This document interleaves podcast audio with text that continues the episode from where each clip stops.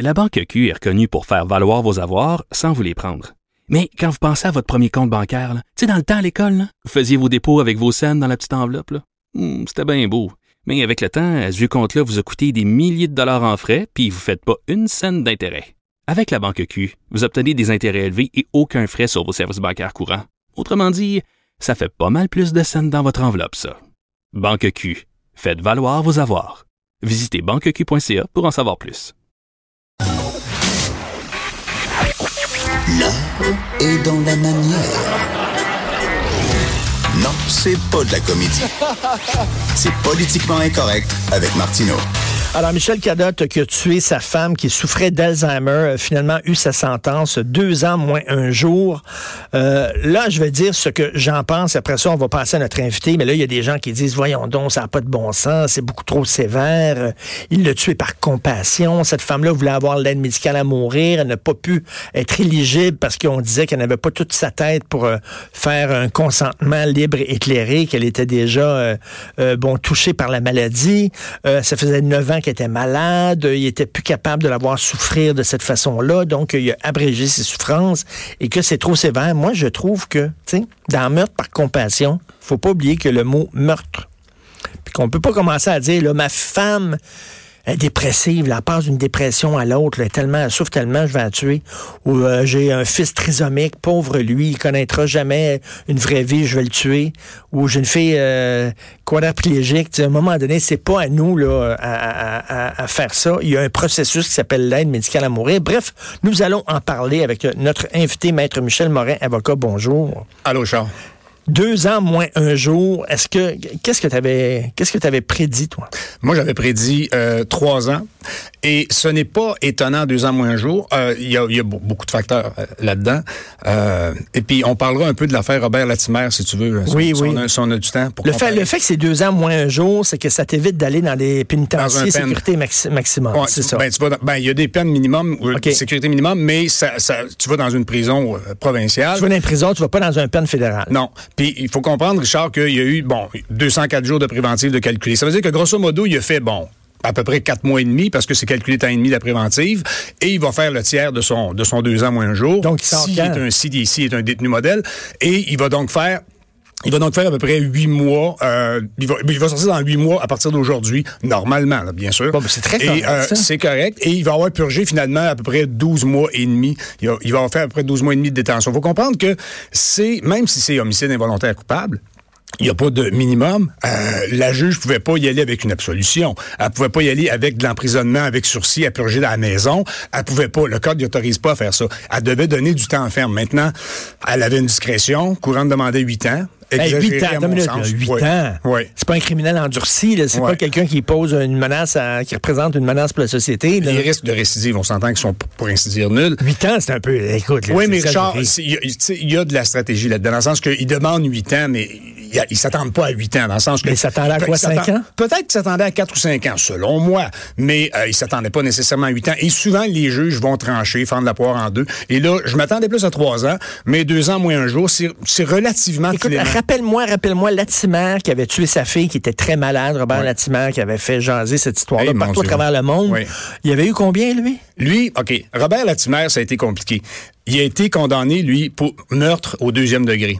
Le hic, et c'est ça, Richard, que, les gens doivent comprendre, c'est que il y a eu des preuves par experts, des psychiatres qui sont confrontés dans le procès de Michel Cadotte et tout ça, puis bon, euh, il, souffrait d'une dépression, donc il pouvait pas. Mais euh, mais il y a rien de tout ce que les psys ont pu dire, à mon sens, qui pouvait faire entrer dans la case homicide involontaire coupable. Il y a involontaire là-dedans entre toi et moi, je veux dire, tu sais, euh, ça rentre pas vraiment dans la cause d'homicide involontaire coupable, mais c'était le seul moyen pour les jurés d'éviter 10 ans de prison ferme à Michel Parce que, parce que involontaire, le gars, il s'est pas comme assis sur sa femme en disant Oh, oh, mon Dieu, c'est calé ou c'est calé. Oh, regarde ça, je suis assis dessus. Tu sais, dire, il a vraiment il a appuyé sur l'oreiller puis il l'a Ouais. tué. Là, tu sais. Et sais-tu que le code criminel... c'est un peu bizarre de dire involontaire. Oui, mais la définition d'un homicide involontaire coupable selon le code, c'est c'est homicide involontaire coupable, c'est la personne qui l'a commis, le meurtre, agit dans un accès de colère causé par une provocation soudaine. Point barre.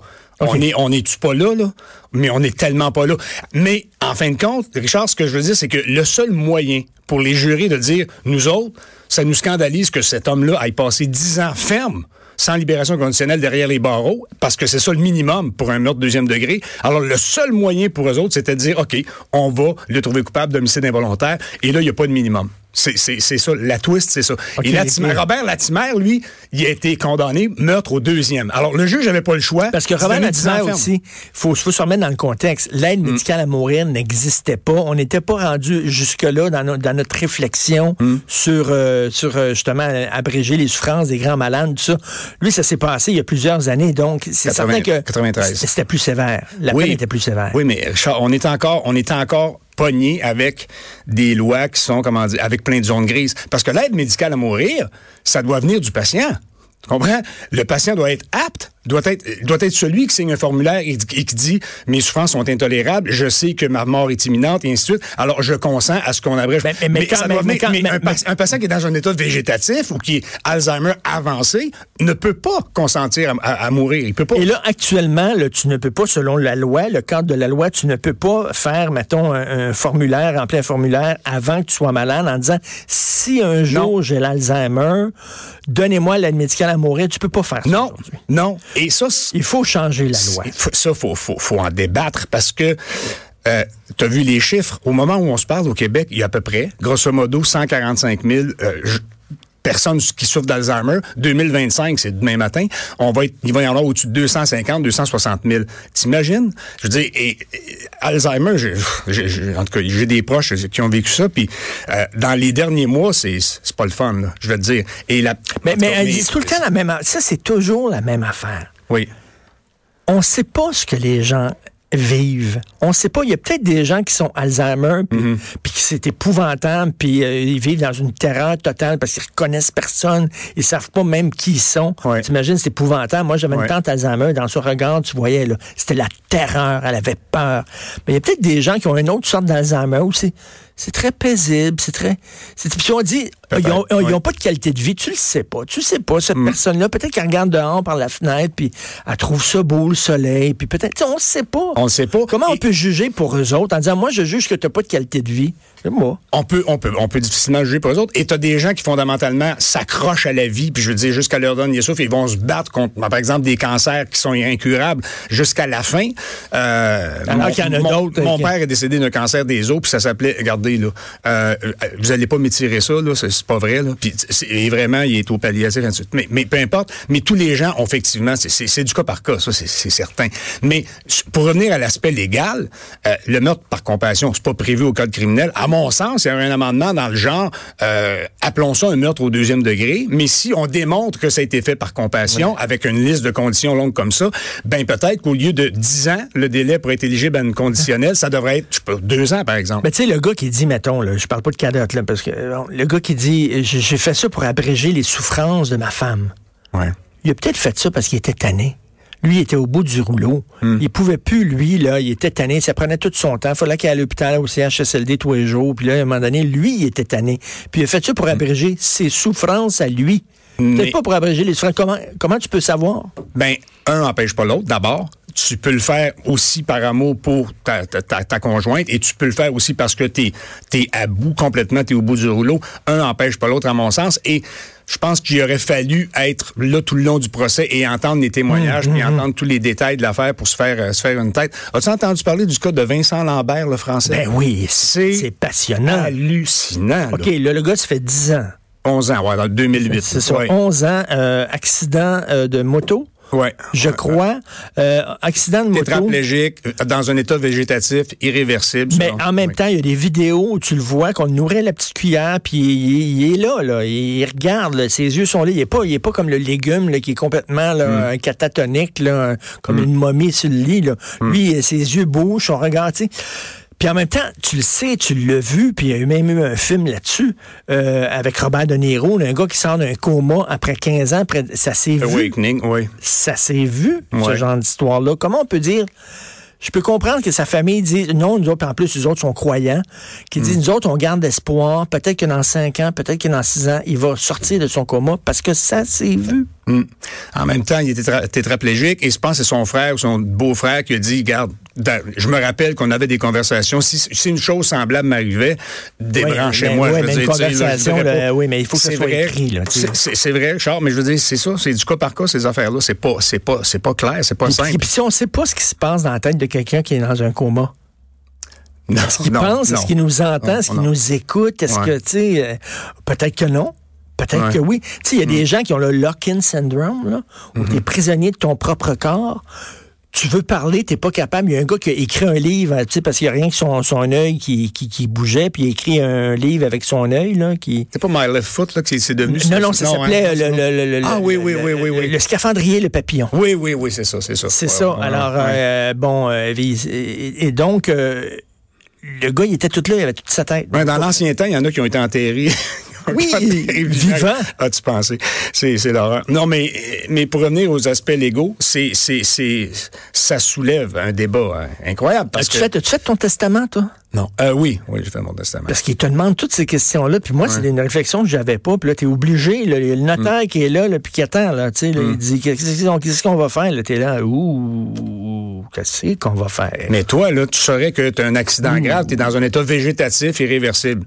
Euh, veux-tu qu'on te maintienne en vie pendant 10 ans ou qu'on te débranche? Tu, je veux dire, si tu avais décidé maintenant, là, hein? Ben, moi, je suis le genre, moi, je m'accrocherais à, la vie. J'aime tellement, tu sais, je m'accrocherais jusqu'à la dernière minute, me semble. Pas moi, mais. Me semble, mais peut-être, peut-être qu'une fois malade, je dirais non, débranche-moi. Ouais. Ben, moi, le c'est quand t'es justement pas capable de l'exprimer ta volonté. Ben parce que, tu sais, c'est ça, c'est ça. Écoute, avec, avec, le vieillissement de la population là, qui, qui, mm. est à la vitesse grand V au Québec, là, de plus en plus, ces questions-là vont se poser. Oui. Oui. sais, de plus en plus, là. Puis il y en a des cas d'Alzheimer, là. Oui. On, se souhaite pas ça, mais en a maudit. Oui. Dans le cas, pour revenir au cas de Latimer, parce qu'on a fait un détour, tu vois, lui, il était condamné meurtre deuxième degré. Il est allé en appel. Écoute bien, en appel, il y a un juge qui a dit, OK, je maintiens la condamnation, mais je fais une exemption constitutionnelle. Je veux dire que je vous donne deux ans, euh, deux ans de prison seulement. Après quoi, vous allez être éligible à la libération conditionnelle. Et là, évidemment, la couronne est allée en appel, c'est allé jusqu'à la Cour suprême. La Cour suprême a dit non. Euh, c'est 10 ans minimum avant une libération conditionnelle quand on est condamné de meurtre deuxième et il n'y a rien à faire, on peut pas contourner ça. Au bout du compte, il a fait peu près 7, 8 ans de prison. Ah, ils n'ont pas fait le twist avec lui, là. ils n'ont pas fait comme euh, involontaire. Non, ça non. Il, était condamné deuxième et il a purgé 7, 7 ans, 7 ans et demi à peu près de prison. là, il est euh, sorti, oui.